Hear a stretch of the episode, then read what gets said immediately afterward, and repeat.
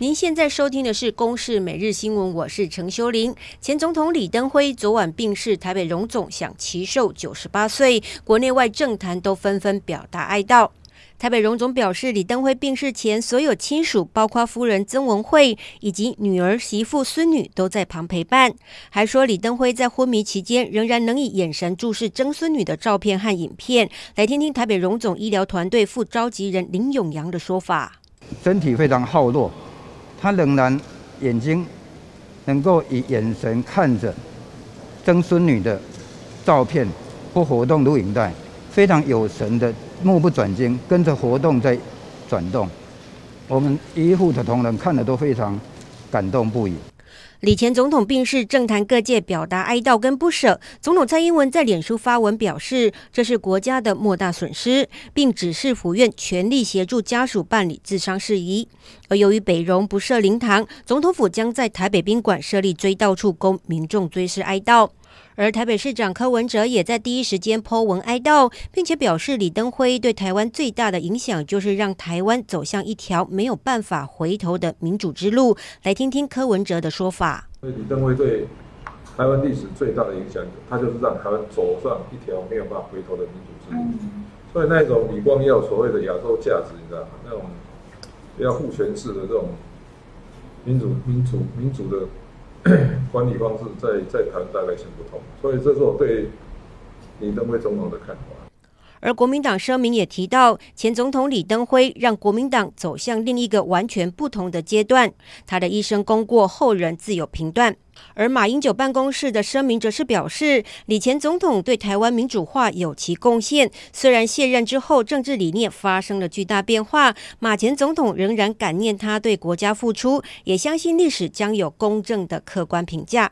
而国际针对李登辉病逝也表达哀悼，美国国务院以国务卿庞佩奥之名发出了正式声明，赞扬李前总统十二年执政时期推动多项大胆的改革，让台湾转变成今日所见的民主灯塔。而立场亲台的美国前国安顾问波顿也发文向台湾民众表达哀悼，形容李登辉是具有远见又实际的伟大领袖，自由世界将思念他。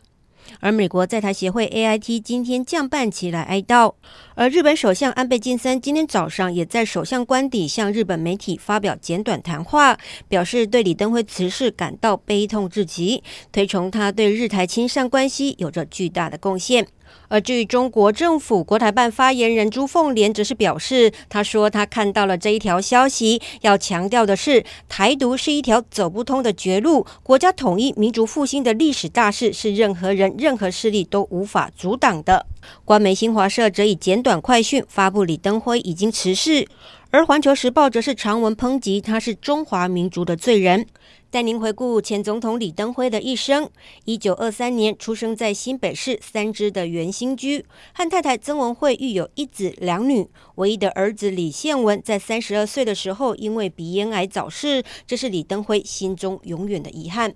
而原本一路都是攻读农业经济的李登辉，在四十九岁的时候，受到当时行政院长蒋经国大力提拔，试图从政务委员到台北市长，再到台湾省主席。一九八八年，在蒋经国过世后，李登辉从副总统继任总统，是首位由台湾本省人出任总统。一九九五年回到母校美国康奈尔大学访问，成为第一位访美的现任台湾元首，但引发中国不满，结果文攻武赫，反倒成为他参选连任的利器，以百分之五十四的高得票率顺利连任，也成为中华民国首位公民直选出来的总统。在他十二年的总统任期中，促成了辜汪会谈，让两岸接触开始正常化。而他卸任时，民进党胜选，完成和平政党轮替，被视为落实台湾全面民主化的重要人物。也因为力推民主改革，被《时代》杂志誉称为“民主先生”。以上由公司新闻制作，谢谢您的收听。